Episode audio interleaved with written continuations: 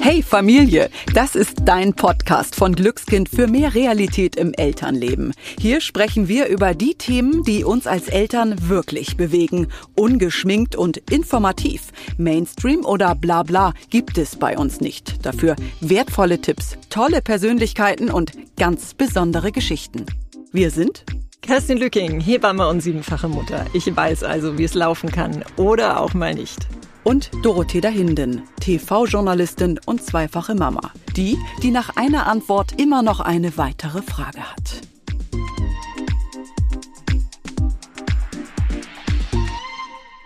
Ich lag neulich neben meiner Tochter im Bett und es lief ein wirklich berührendes Kinderlied, das das Thema Tod behandelt hat. Wir beide haben intensiv zugehört und waren total ergriffen.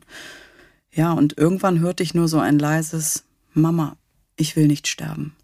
Ich habe meine Tochter fest in den Arm genommen und erklärt, dass zum Leben leider auch der Tod gehört. Wir haben beide geweint und ich habe mich dann gefragt, war das so richtig, wie ich das gesagt habe? Ja, und zu meinem Beruf als Hebamme gehört natürlich das Sterben genauso wie auch die Entstehung des Lebens. Denn nicht alle Schwangerschaften enden mit einem lebenden und gesunden Kind. Und dennoch muss ich sagen, fällt es mir bis heute tatsächlich sehr schwer, mit diesem Thema umzugehen. Wie erkläre ich es meinem Kind, wenn eine geliebte Person gehen muss? Und wie spreche ich mit Kindern über den Tod? Und vor allen Dingen, wie trauern Kinder überhaupt? Fragen, die wir niemand anderem als Dr. Herbert Renspolster stellen möchten. Viele von euch kennen ihn sicherlich. Er ist Kinderarzt, Wissenschaftler und Autor. Hallo Herbert, wir freuen uns, dass du da bist, um mit uns über dieses wirklich wichtige Thema zu sprechen. Ja, hallo Doro, hallo Kerstin. Ebenfalls, ich freue mich drauf. Herbert, wir erleben es äh, doch tatsächlich so, dass es vielen Eltern schwerfällt, einen normalen Umgang mit dem Thema Tod zu finden. Also oft stecken ja da eigene Verluste äh, mit drin oder auch eigene Ängste. Wie erlebst du das denn? Ja, ich meine, auf, äh, bezogen auf die eigene Biografie, äh, denke ich, hat jeder so seine sein Gepäck, seinen Rucksack, äh, vielleicht auch Flügel in dem Thema, wenn er vielleicht gelungene äh, Momente hat.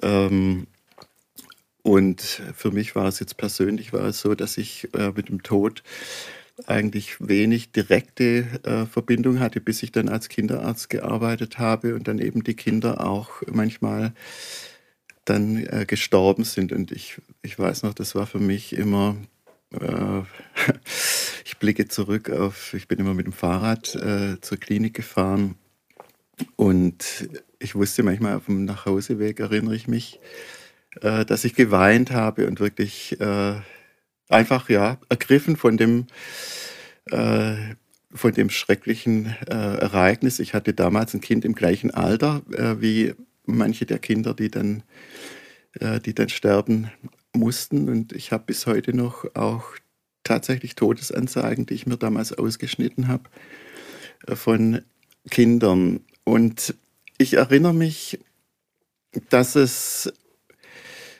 ja, dass ich mir immer äh, gesagt habe, ja, für mich ist es ein ganz anderer Schmerz. Für mich war es mehr so ein, ja, äh, die Welt ist so, es, es gibt Tod, aber es ist was ganz, ganz, ganz anderes, wenn du selber äh, betroffen ist, bist. Das, ich denke, äh, der Tod kann dir als süßer Schmerz sozusagen begegnen, wenn du einfach weißt, die Welt ist so, Menschen sterben, Kinder sterben. Aber es ist nicht, war damals für mich eben nicht dieses ähm, gestoßen werden ins Nichts, was der echte Tod dann von eigenen Angehörigen ist. Und wenn dich die Eltern dann damals gefragt haben, wie können wir damit umgehen und wie spreche ich mit meinem Kind darüber, dass es selbst sterben wird, wie, ja, welche Antworten konntest du denn geben?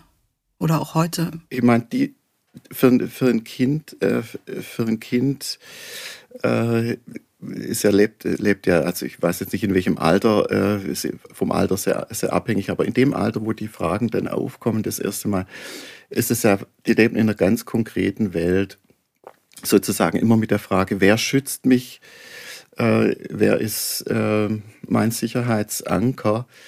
Und für Kinder ist es oft ja das eine, dass ich selber sterbe, aber oft ist es auch gewendet in, in ja, was ist, wenn du stirbst? Also äh, gerichtet an die meistens die primäre Bindungsperson, also Vater oder, oder Mutter. Was ist, wenn du, äh, wenn du stirbst? Und das kommt, ich glaube, bei allen Kindern irgendwann mal ähm, irgendwann mal hoch. Und ich glaube, für, für Eltern ist einfach äh, wichtig zu wissen, du kannst dein Kind nicht, äh, dein Kind wird nicht in eine, äh, ins Nichts gestoßen oder äh, in eine Welt, die es nicht begreifen kann, wenn du ehrlich und offen damit umgehst. Ja. Also sogar, äh, ich glaube, ähm, Kinder sind nicht dadurch verunsichert, dass du, äh, dass du sagst, es gibt Tod und man muss sterben. Und auch, auch Kinder müssen manchmal sterben, solange insgesamt äh, die Welt für die Kinder stimmig bleibt. Und es läuft über dein Gesicht, es läuft über das, was du sagst, es läuft über, äh, wie du deinem Kind begegnest und viel weniger über, über die Informationen, die du gibst. Herbert, wir hatten im äh, Freundeskreis äh, tatsächlich einen Todesfall, wo ähm, ein 13-jähriges Mädchen verstorben ist nach einem langen Leidensweg. Und ich habe die so als unfassbar tapfer und auch äh, so abgeklärt empfunden. Und das war am Ende tatsächlich fast eher so, als würde sie ihren Eltern Trost spenden. Und ich würde gerne mal von dir wissen, was sind denn deine Erfahrungen mit Kindern, die ja kurz davor sind äh, zu sterben? Ich glaube tatsächlich, dass, dass Kinder ähm, in unseren, also in unseren erwachsenen Augen äh, tatsächlich als stark, äh, wirklich das stark damit umgehen, also dass es für sie äh, wirklich eine Möglichkeit gibt, dem zu begegnen als ein Teil, äh, ein Teil ihres, äh, ihres Weges.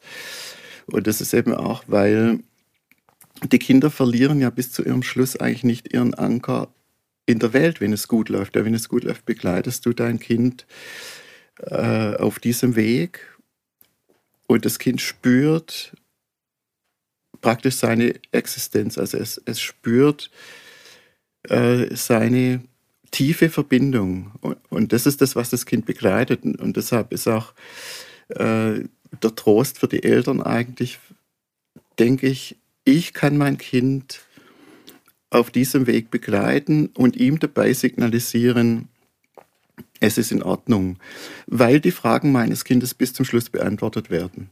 Ja, mhm. du bist wichtig, du bist, äh, du bist in meinem Leben, du bist sicher. Ich umfange dich, ich umfasse dich und das ist das Signal, das wir, das wir alle brauchen, wir Menschen. Und dann geht auch der Tod. Was würdest du denn empfehlen? Ab wann sollten wir denn mit unseren Kindern über den Tod sprechen? Erst dann, wenn sie tatsächlich Fragen stellen oder ähm, auch schon viel früher? Was ist da so deine Empfehlung? Also, wenn sie ist immer, immer eher so, wenn, wenn Kinder die Fragen haben, wenn sie es innerlich bewegt, dann fragen die dich wenn du eine entsprechende äh, offene Beziehung hast, was ich jetzt einfach mal an, äh, mhm. annehme, mhm. dass sie dann einfach fragen. Oder wenn eine Situation sich ergibt, das ist ja manchmal, dann als erstes sind es dann sind es dann Tiere, wo, wo die Kinder den Tod äh, konstellieren und da, äh, da ist es ja auch äh, beim Kind dann schon, merkt man einfach so eine gewisse Natürlichkeit. Ja, das dann der totgestorbene Frosch, der dann auf einmal äh, in der Kita äh, die Runde macht. Ähm, oder auch äh, Fantasien davon, also dass man dann Tiere wieder begräbt oder tote Tiere begräbt und dann kommt aber beim Kind äh, oft, also spielerisch konstelliert, äh, ach, die sind wieder auf, äh, die sind wieder mhm. rausgekrabbelt. Mhm. Ja, das glauben die ja auch dann ja. echt. Also ja. das ist wirklich, ich, äh, und da habe ich eine persönliche Erinnerung. Ähm, ich weiß das Alter nicht ganz genau, aber ich kann es einordnen von dem, äh, wo wir gewohnt haben.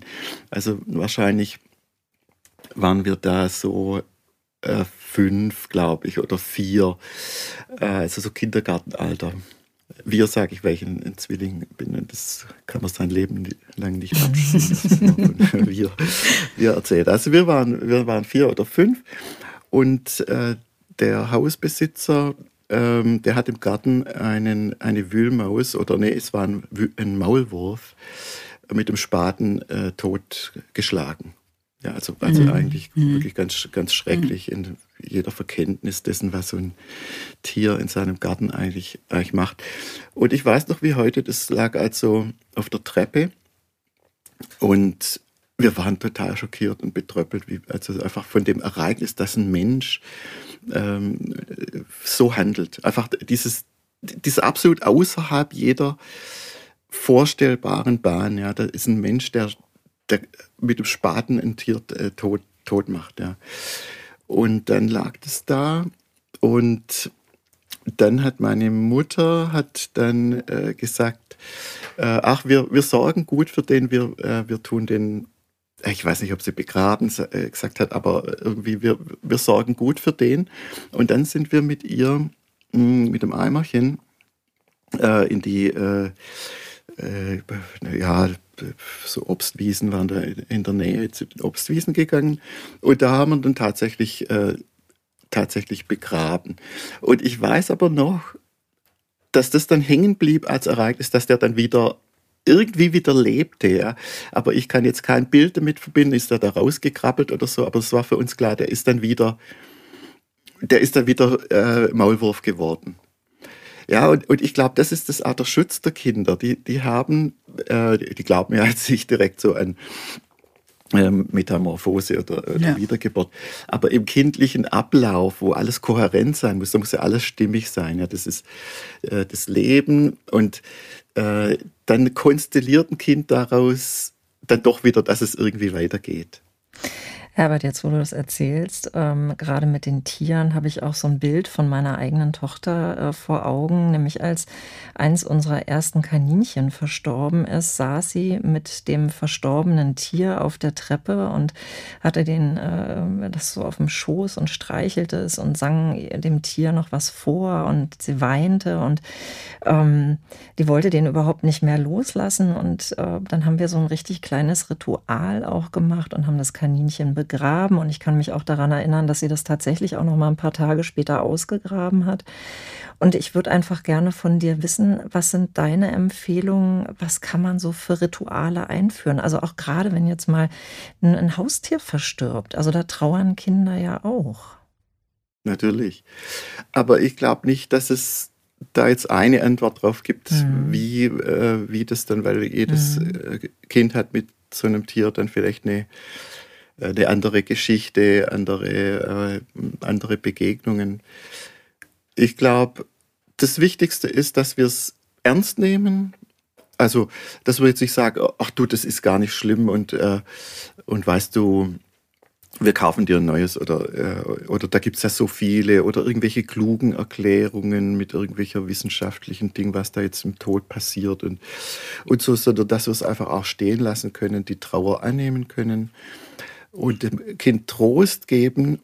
Und der Trost, der beim Kind ankommt, ist immer das Signal, die Welt geht weiter, so wie sie, äh, wie sie ist und so wie sie dich trägt. Mhm. Ja, und wie wir das äh, dem Kind vermitteln, also äh, das kann sein, dass man immer, immer mal wieder drüber redet, äh, also über wie das jetzt wohl für das Kaninchen äh, ist. Ich, ich weiß jetzt nicht, nicht, das Alter, aber dass man einfach drauf äh, einfach offen ist.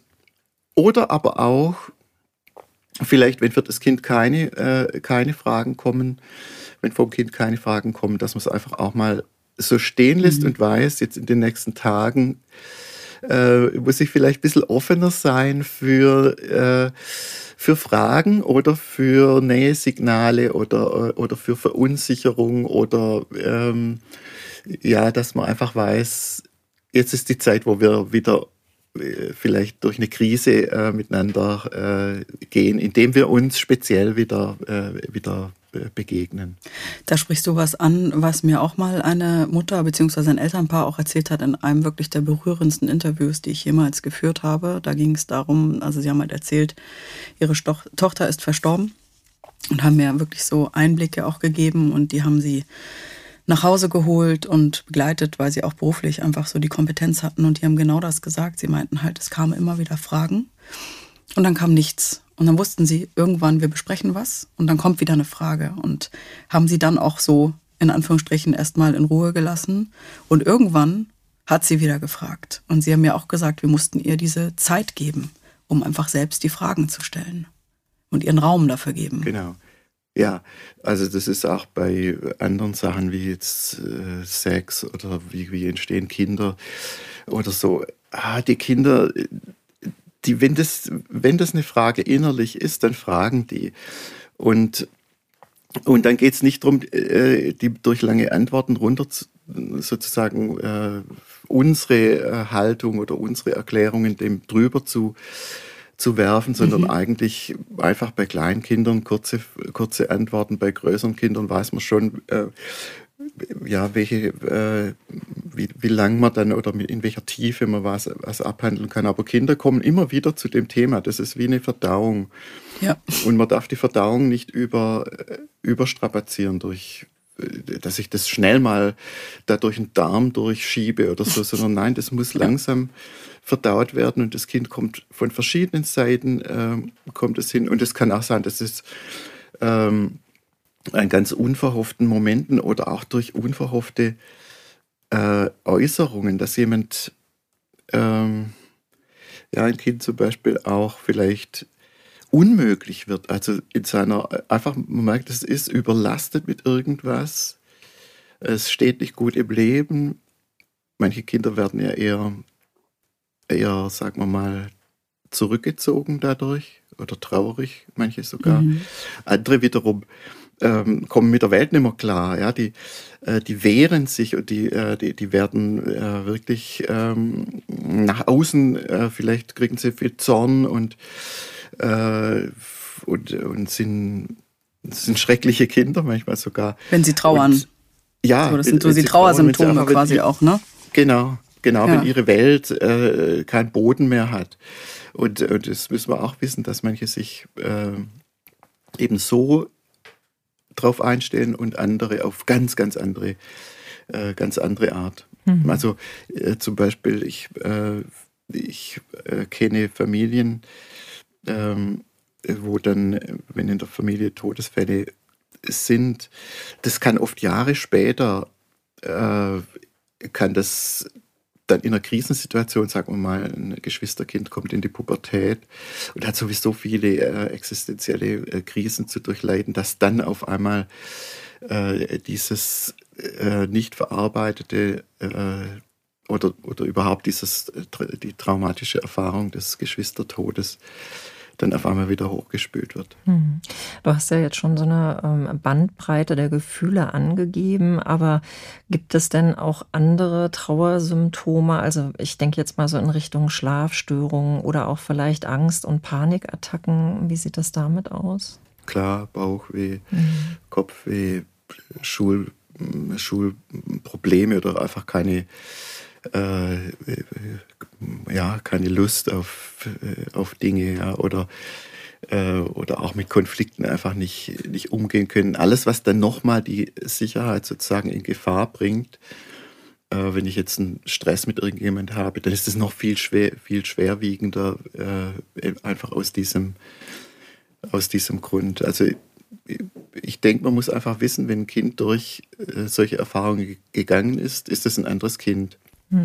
Und das heißt nicht, wir müssen es tragen auf, äh, auf äh, Händen, also auf äh, jetzt Schützen vor, äh, Schützen vor der Welt oder so. Das äh, macht das Kind dann ja oft noch äh, verletzlicher. Aber wir müssen offen sein dafür, dass dieses Kind hat eine Last und diese Last werde ich immer wieder immer wieder spüren. Und wie gehen wir dann als Eltern damit um? Also wann müssen wir aufpassen und wie ähm, müssen wir handeln? Also auch so, dass wir vielleicht mal eine Fachfrau oder einen Fachmann mit einschalten? Also vor dieser Frage würde ich vielleicht eher die stellen, äh, was können wir Eltern ja selber sozusagen mhm. äh, tun? Und da ist für mich wichtig, dass wir äh, also es gibt nichts Spezielles. Es, es mhm. gibt nicht einen speziellen Trick, um mit, mit, dieser Traumatisierung umzugehen oder mit einer anderen Traumatisierung, sondern letzten Endes kann man den Eltern nur raten, mehr vom Gleichen äh, braucht ein Kind, also mehr von dem, was jedes Kind eigentlich fordert. Die Kinder, die äh, eine Traumatisierung erlebt haben oder äh, Tod äh, wichtiger Menschen erlebt haben, die sind ja keine anderen Menschen, die mhm. brauchen nicht was anderes, die brauchen vielleicht mehr vom Gleichen. Mhm. Ja, und, und äh, da erinnere ich die Eltern einfach äh, dran, dass die Kinder suchen bei dir eigentlich letzten Endes so ein Grundgefühl von Heimat. Mhm. Also Heimat in dem Sinne von, ist es okay, ist okay hier, ich bin geschützt, die sorgen gut für mich, wenn ich in Not bin, dann habe ich einen Ansprechpartner, dann wollen die mir helfen. Ähm, und ich bin hier jemand. Ja, also so diese Grundfrage nach, äh, bin ich okay, bin ich anerkannt? Und das sind so die Grundfragen des Kindes eigentlich. Und das ist jedes Kind, egal ob es, äh, ob es Schweres erlebt hat äh, oder nicht, fragt eigentlich jeden Tag seine Eltern solche, diese Grundfragen. Ja, mhm. Bin ich mhm. sicher hier? Ähm, oder falle ich raus? Komme ich da in, in Not? Gehöre ich dazu? Ja, sind wir ein Team? Oder, äh, oder werde ich äh, vielleicht falle ich äh, raus aus der Gruppe? Ja. ja. Äh, und diese Fragen nach Sicherheit, Anerkennung und Zugehörigkeit, also so diese drei Grundfragen, das bildet für das Kind das, den Grund von einem Heimatgefühl. Und wir Eltern, natürlich können wir nicht jeden Tag immer total toll äh, dieses Gefühl sozusagen vermitteln, aber ich glaube, solange wir irgendwie wissen, das ist die Grundfrage meines Kindes, bin ich hier beheimatet? In der Familie, später natürlich auch dann in der Kita und in, in der Schule letzten Endes auch, aber ganz stark von den Eltern her, eben sind wir hier so ein Grundboden für das, für das Kind. Und solange ich ähm, hier eigentlich offen bin dafür zu wissen, einfach lass uns gucken, dass wir möglichst gut als Team zusammen äh, durch die Tage kommen.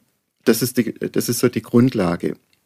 Und ich denke, äh, es ist wichtig, dass wir Kinder, die es besonders schwer haben, jetzt nicht gleich sagen, okay, jetzt brauche ich eine Therapie oder jetzt brauche ich was ganz, ganz Besonderes oder, oder eine mh, mm, äh, Technik oder, oder irgendwas, sondern dass wir, wir einfach wissen, eigentlich brauchen die Kinder vielleicht noch offener, noch ehrlicher, äh, eigentlich mehr vom Gleichen. Mhm. Also mehr von, von dem Gefühl, das sind Menschen, die es gut mit mir meinen, die mich grundlegend erkennen in dem, wer ich bin, die mit mir gut leben wollen und die daran, äh, ja, sozusagen, ja, das, sich daran äh, orientieren. Also, dass wir einfach da sind, auch ne, zuhören oder, ja. ne? Also auch mal. Ja, und ja. Genau, und, und, äh, und, und dies, dieses, äh, dieses Suchen des Kindes, ob es dann ankommt mit, dem, mit der Suche nach einer Heimat sozusagen, wo es immer wieder bei den Eltern ja eigentlich anklopft, oder?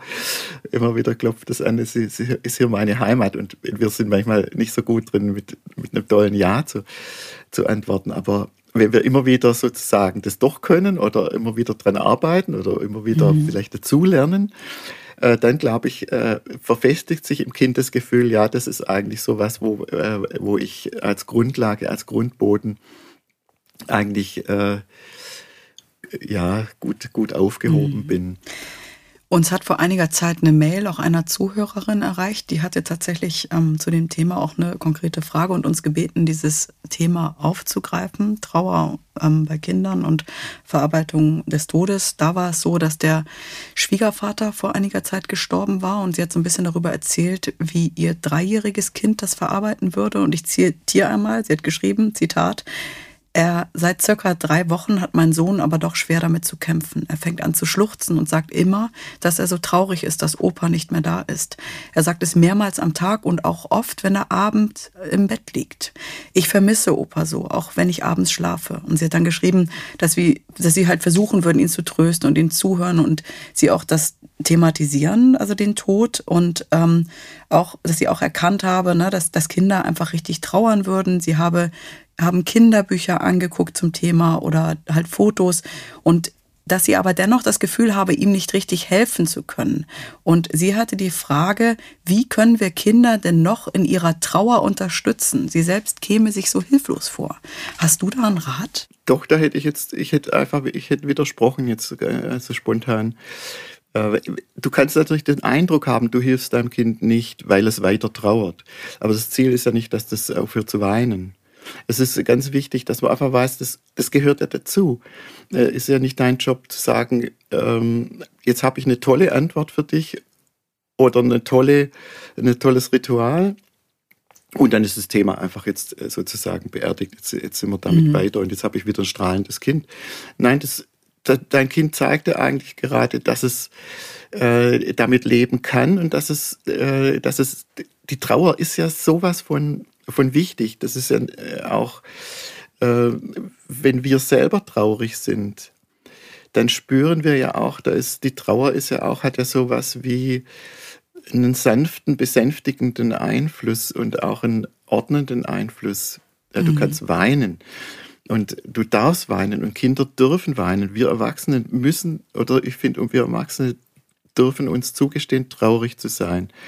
Und und manchmal ist es wochenlang, manchmal ist es monatelang. Und, äh, und das bei Kindern äh, ist es ganz genauso. Da, da würde ich einfach sagen, äh, darin, dass du dein Kind wirklich offen und, äh, und fürsorglich im eigentlichen Sinne einfach begleitest, darin, darin liegt schon alles, was du tun kannst. Und, und das Wichtigste auch, was du tun kannst. Und dein Kind äh, wird weiter traurig sein und lass es traurig sein.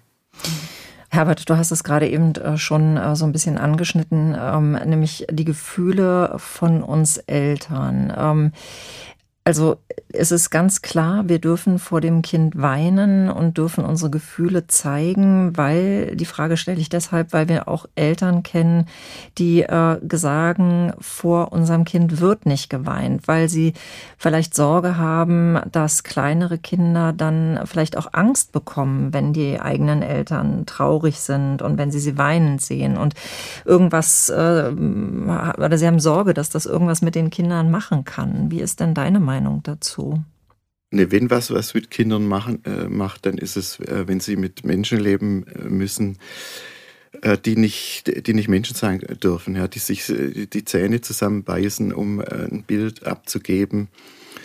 Da, Kinder sind ja nicht, ja, die, die sind, sind ja nicht aus Pappe oder irgendwas. Also die, die, die sind äh, vorbereitet auf ein Leben, so wie das Leben ist. Und Kinder kennen Emotionen, die sind selber unglaublich emotional, sind unglaublich äh, eingestellt auf eine auf eine hochdramatische dramatische Welt, wenn man, man, man denkt, wie Kinder spielen, äh, wie Kinder äh, auch äh, untereinander Zorn und Freude äh, austauschen. Und dann sollen sie mit Erwachsenen leben, die, äh, die, die, die sich nicht streiten und die gar nicht, äh, die nicht weinen, die keine Trauer haben. Ne, das äh, das wird, wird, Kindern, wird Kindern nicht gerecht. Kinder sind äh, darauf vorbereitet, dass sie mit Menschen äh, leben, die die die menschliche Gefühlswelt einfach auch, äh, auch durchleben. Das kommt immer und dazu gibt es auch tolle äh, Experimente jetzt aus der äh, Entwicklungspsychologie.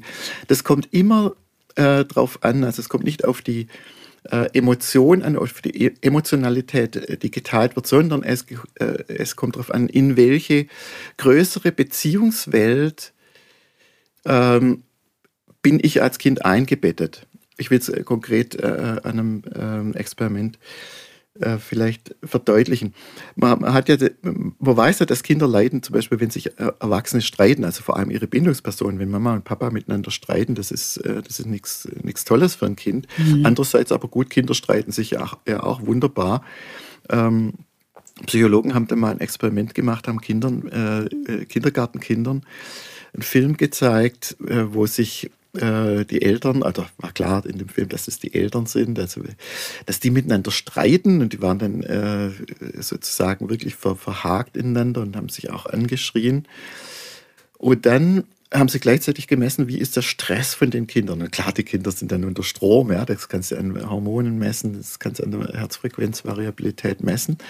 Und dann haben sie äh, den Film äh, im Streit sozusagen abbrechen lassen, beziehungsweise das Ende war dann, Papa ist nach unten gelaufen, also es war ein Haus mit zwei Etagen, Papa nach unten gelaufen, Mama nach oben. Puff, Schluss aus, fertig. Äh, dann haben sie gemessen, dann ist der Stress in dem Kind ist immer hoch geblieben, weil das ist eine Geschichte sozusagen, die für das Kind wirklich belastend ist. Da also steht jetzt im Raum, aha, da ist Streit.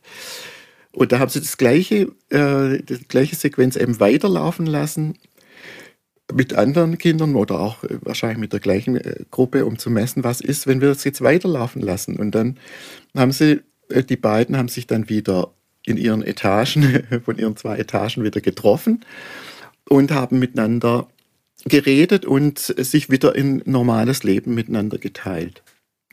Und äh, dann hat man eben gesehen, dann baut sich der Stress wieder ab und die kommen wieder auf ihre mhm. Baseline. Mhm. Also das heißt, es ist immer die Frage, in welche Geschichte ist das eingeordnet. Ja, Kinder können damit umgehen, dass sich Erwachsene streiten, dass man mal äh, eine andere Meinung hat. Kinder können auch damit leben, dass Mama eine andere Meinung hat als der Papa und dass die anders handeln und dass die vielleicht auch äh, das gar nicht so toll finden, was der andere macht. Ja, das ist deren, das ist deren Ding. Ja, die, äh, die wissen auch in der Kita schnell, die Erzieherin, die geht mit uns raus, die andere geht nicht und die mit der ist gut Kirschen essen, mit der anderen nicht. Das ist ja ihr Überlebensding dass sie, dass sie getrennt Buch führen. Ja, der Mensch ist so, der ist so. Papa spielt mit mir wie blöd, äh, wenn, ich, wenn er heimkommt. Und ähm, und, und Mama vielleicht eher nicht oder so, ja. Und äh, so ist es eben auch, äh, auch in, in allem die Geschichte dahinter. Also die Beziehungsgeschichte, das ist eigentlich, was die Kinder, was die Kinder trägt. Und ich glaube eben auch, ich meine, äh, es gab einen Erzieher in, in einer Kita bei uns, der damals gesagt hat, die, die Kinder wissen früher, wie ich drauf bin, als ich selbst. Und ich denke ja. immer, wenn du vielleicht auch keine Worte hast, aber dafür deine Gefühle in Anführungsstrichen versuchst zu verbergen, sie wissen ja dennoch, was Phase ist, ne? Wir wissen es einfach, wie du Komplett. eben mit der Buchführung und, gesagt hast.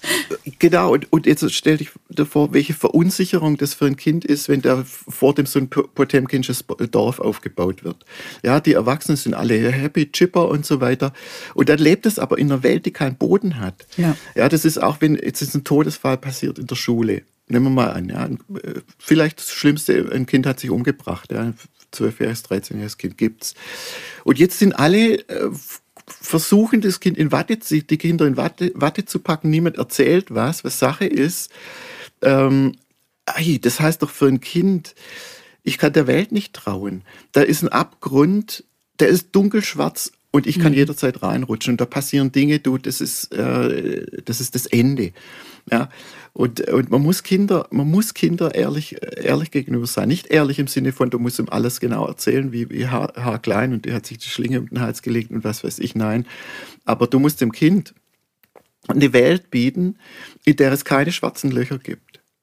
Und das ist in jedem Alter ein bisschen anders, wie du die schwarzen Löcher äh, vermeidest. Manchmal rein körperlich. Du, die Welt geht weiter und wir tun trotzdem miteinander tolle äh, Wanderungen machen oder tolle, was wir eben so als uns trägt, ja. Wir machen das, das uns trägt und so weiter, ja. Aber das Schlimmste, das Schlimmste ist, wenn wir meinen, wir dürfen nicht Mensch sein. Aber du hast gerade äh, den Begriff Ehrlichkeit gesagt und dazu fällt mir eigentlich auch so ein bisschen was zu meiner eigenen Geschichte ein, weil also mir wurde als Kind immer nur irgendwann mitgeteilt, naja, die Oma ist tot, der Opa ist gestorben und das war echt so ein Gefühl wie, oh, da kippt mir jemand so eine Information einfach vor die Füße und ähm, ich bin überhaupt nicht so mit einbezogen worden als Kind in diesen Prozess. Die Oma, die ist krank gewesen und die wird uns jetzt äh, bald verlassen. Und ähm, ich bin auch irgendwie nie zu den Beerdigungen mitgenommen worden. Und als ich meine Mutter irgendwann mal gefragt habe, warum das so war, sagte sie mir, wir wollten dich davor beschützen, dass, oder wir wollten einfach, dass du die Oma so in, ähm, in Erinnerung behältst, äh, wie sie eben im gesunden Zustand war. Und ich finde das so im Nachblick vollkommen falsch. Und ich bin jetzt mit meinen Kindern in der gleichen Situation, dass wir uns äh, demnächst von einer Person verabschieden müssen, von dem, ja, die uns sehr nahe steht. Und ich nehme meine Kinder immer mit und äh, mir ist das auch ganz wichtig, dass sie äh, noch ja einfach ne, diesen Prozess einfach mit begleiten und auch sehen, wie sich ein Mensch verändert, wenn er krank wird oder wenn er krank ist und wenn er alt wird. Und ich würde einfach gerne nochmal deine fachliche Meinung dazu hören, ähm, wie wir diese Trauerbegleitung mit unseren Kindern machen. Gibt es da ein richtig und ein falsch? Und vielleicht bei mir noch auch einhaken, also wie fangen wir an, das zu erklären und mhm. wie erklären wir das in welchem Alter? Ja, also zum, zum Ersten, das ist wahrscheinlich das Leichteste. Äh, natürlich mitnehmen, alles reinnehmen. Also Beerdigungen sind für Kinder unheimlich wichtig. Die, die spüren ja dann auch, äh, die Person wird, wird ja gefeiert eigentlich, ja. Mhm. Ist ja eigentlich, die steht im Mittelpunkt. Das sind die Leute, die kommen von weit her und dann steht man rum und es geht nur um diese Person, ja. Die steht wirklich im Epizentrum der Beziehungen, ja. Und das ist einfach äh, ja auch was für die Kinder was Schönes zu, zu erleben. Ja, das geht um die, die Ma, die, die wird ähm, wird gefeiert und dann erleben die Kinder ja oft auch dieses Aufatmen nach der Beerdigung. Ja, das sind Tränen, aber es sind eben auch gestillte Tränen. Ja. Äh, danach äh, redet man wieder normal, danach sind die wieder normal und man, äh, man macht ja den Leichenschmaus oft. Ich finde es einfach, wenn Kinder das mitbekommen, das ist ja eine Zähmung. Mhm. Der Angst eigentlich. Da, da transformiert sich diese schreckliche, dieses schreckliche Ereignis transformiert sich in was Lebendiges, was äh, fürs Kind äh, Tolles. Ja, also ich würde auf jeden Fall die Kinder immer, immer mitnehmen.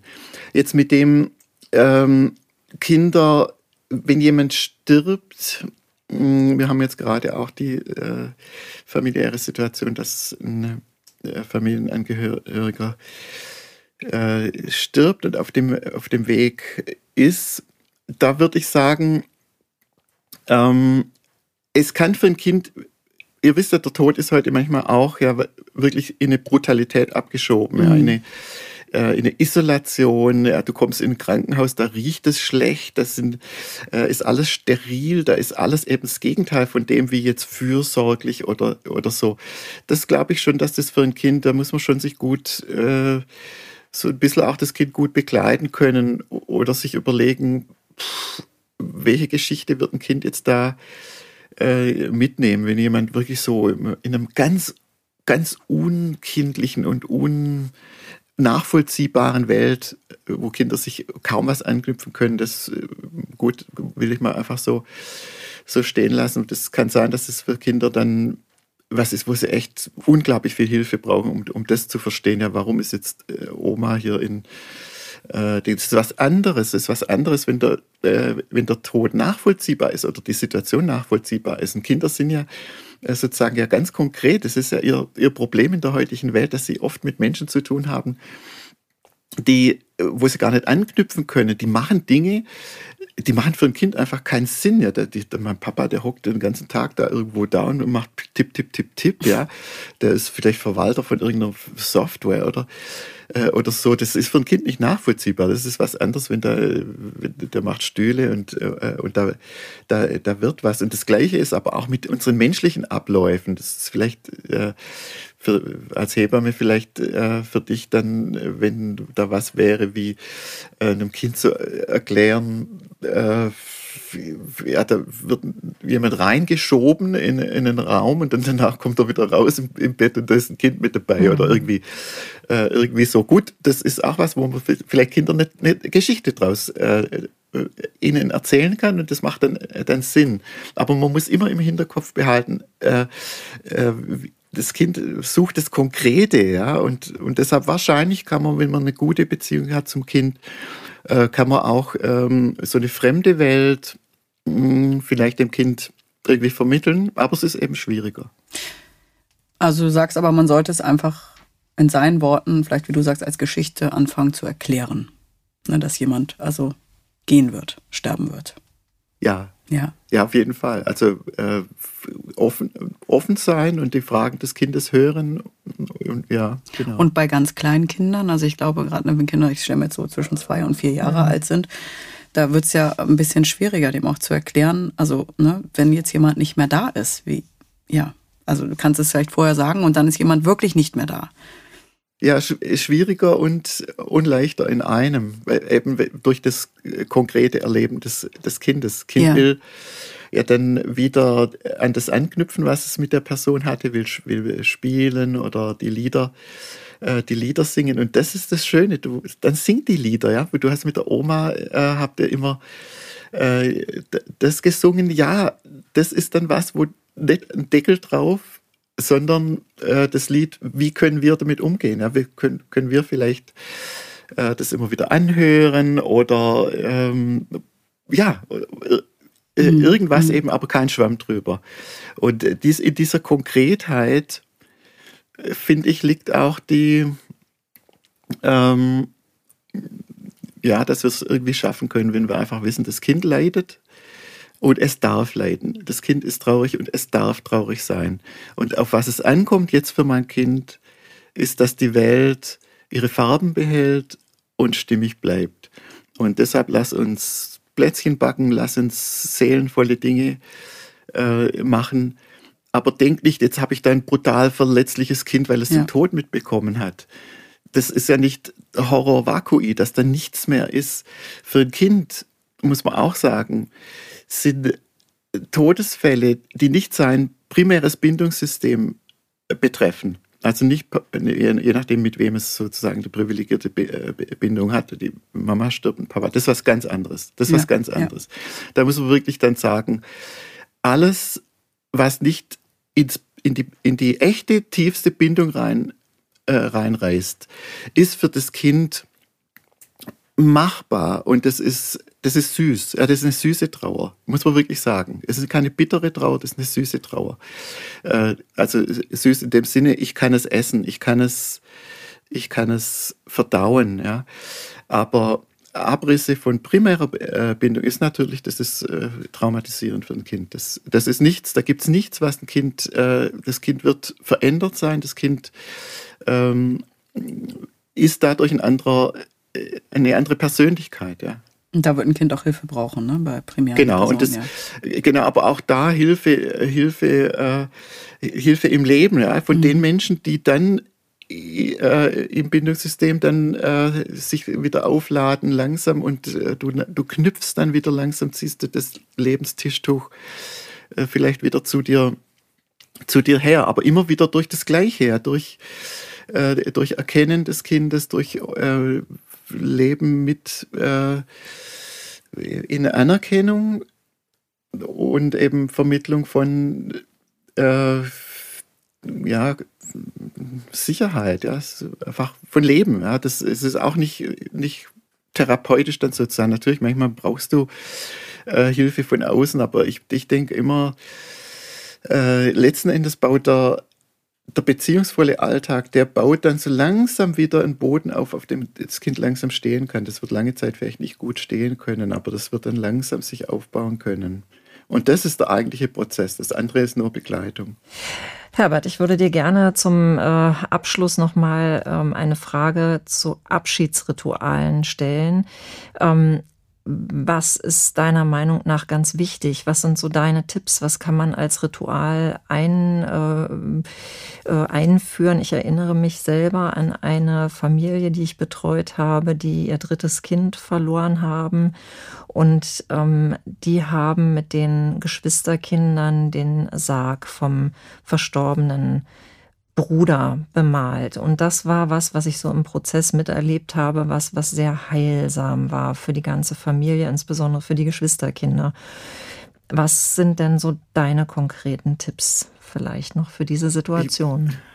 Ich, ja, ich will, ich will eigentlich gar nicht zu konkret werden, mhm. aber ich sehe in dem äh, Beispiel schon, schon, so ein bisschen das, äh, das Grundmotiv, was Kinder und uns Erwachsene ja stärkt und äh, sozusagen einordnet, äh, ist ja gerade ein Gegenstück. Ja? Du bemalst äh, den Sarg, das Leben geht weiter, du wirst da sicher Blumen drauf malen äh, oder Bäume. Du wirst vielleicht auch Bäume pflanzen, du wirst vielleicht einen besonderen Platz in der Erde äh, nicht unbedingt im eigenen Garten, vielleicht auch irgendwo dort draußen, vielleicht ähm, dem Kind widmen oder dem Verstorbenen widmen. Vielleicht willst du was äh, dort, äh, dort pflanzen und hast da so eine beziehungsvolle äh, Stelle des, äh, des Lebens. Also andere zünden Kerzen an, andere äh, werden vielleicht ein Feuer, äh, ein Feuer anzünden, einfach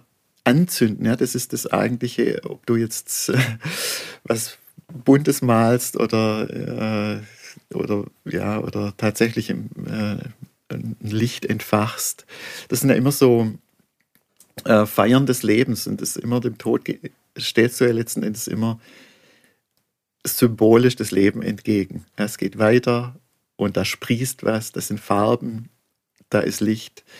Und das ist das Entscheidende. Ja, das ist einfach, dass, dass wir was finden, wo zu unserer Familie passt äh, und wo äh, dem Kind signalisiert, wir denken an dich, wir sind dir weiter verbunden, wir schließen dich nicht aus. Ja, das ist, glaube ich, auch ganz wichtig für die Kinder, das zu wissen. Wenn da jetzt ein Schweigen herrscht und wir machen ein tolles Ritual, deshalb will ich auch gar nicht so die Rituale, mhm. wir machen ein tolles Ritual und dann haben wir, dann haben wir deinen Bruder verabschiedet. Mhm.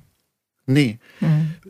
Wir, das, ist, das ist der, An, der Anfang von dem, dass wir offen sind, um weiterhin Verbindung zu deinem Geschwister zu halten. Und das kann so sein, das kann so sein. Wir bleiben offen und wir werden das begleiten. Und unser Leben, also ist ja eigentlich offen für, äh, ja, für die Spur des Kindes eben. Herbert, wir danken dir ganz, ganz herzlich für diesen Podcast mit unglaublichem Tiefgang. Ähm, du hast das äh, wirklich wunderbar erklärt und nimmst einen sehr mit. Und wir möchten natürlich von dir auch noch wissen, ob du vielleicht Tipps hast für die Hörerinnen und Hörer, die gerade auch selbst in dieser ähm, Situation stecken. Wo können die sich belesen? Hast du irgendwas, was du mitgeben kannst? Ach, lest, äh, lest die Brüder Löwenherz nochmal. Ich, ich weiß nicht, wer das Buch kennt. Ich kenne es. Ich, ich habe es noch nicht vorgelesen, weil ich glaube ich dann selbst, ich brauche noch ein oh, bisschen, ich muss, muss so weinen. Man ja. muss immer weinen, ja. ja. Äh, man muss immer weinen. Ähm, und ich glaube aber, äh, mit dem Weinen kann man sich auseinandersetzen und, äh, und deshalb denke ich einfach, das ist ein gutes, das ist ein gutes Buch, weil das so diese Verbindung zwischen Leben und Tod und für die kindliche Welt, wie Kinder äh, darauf reagieren, eigentlich ganz, äh, ganz gut abdeckt.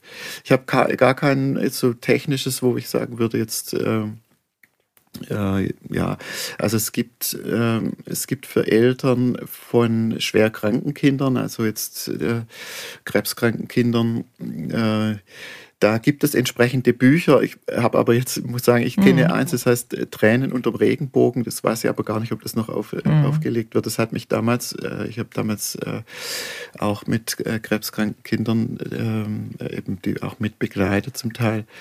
Äh, das hat mich da auch ganz, ganz arg angesprochen, weil es Geschichten von Kindern sind, ja, die selber, die selber schwer krank sind. Und dazu muss ich wirklich sagen, ähm, vielleicht ist das auch ein Trost für, für, Eltern, wenn Kinder vom Tod erzählen, äh, ist es viel lebendiger und auch viel, jetzt nicht freudvoller oder so, aber viel ausgeglichener einfach als, als, die, mhm. als die Erwachsenengeschichten. Und das sollte uns, äh, sollte uns immer wieder ähm, immer wieder äh, Halt geben. Das ist wirklich, äh, ich habe in meiner äh, Ausbildung zum Lungen, Lungenfacharzt für Kinder. Da habe ich viel mit Kindern zu tun gehabt, die äh, Mukoviszidose haben. Und das war in der Zeit noch was, wo, wo auch Jugendliche äh, schon daran gestorben sind, als sie noch wirklich, als noch, noch, äh, äh, noch, noch Kinder waren. Und es war so, die kamen immer wieder auf Station, ja, regelmäßig, am Schluss natürlich dann ganz häufig, am Schluss waren sie ja fast nur noch in der, äh, in der Klinik. Aber deren Leben hat sich eigentlich um die gleichen Sachen gedreht wie das von anderen Teenagern. Also mhm. wirklich, die, die wollten, äh, die wollten miteinander äh, sich verbinden, sie wollten miteinander Kontakt halten über, in, also über Internet, sie wollten miteinander spielen, ja.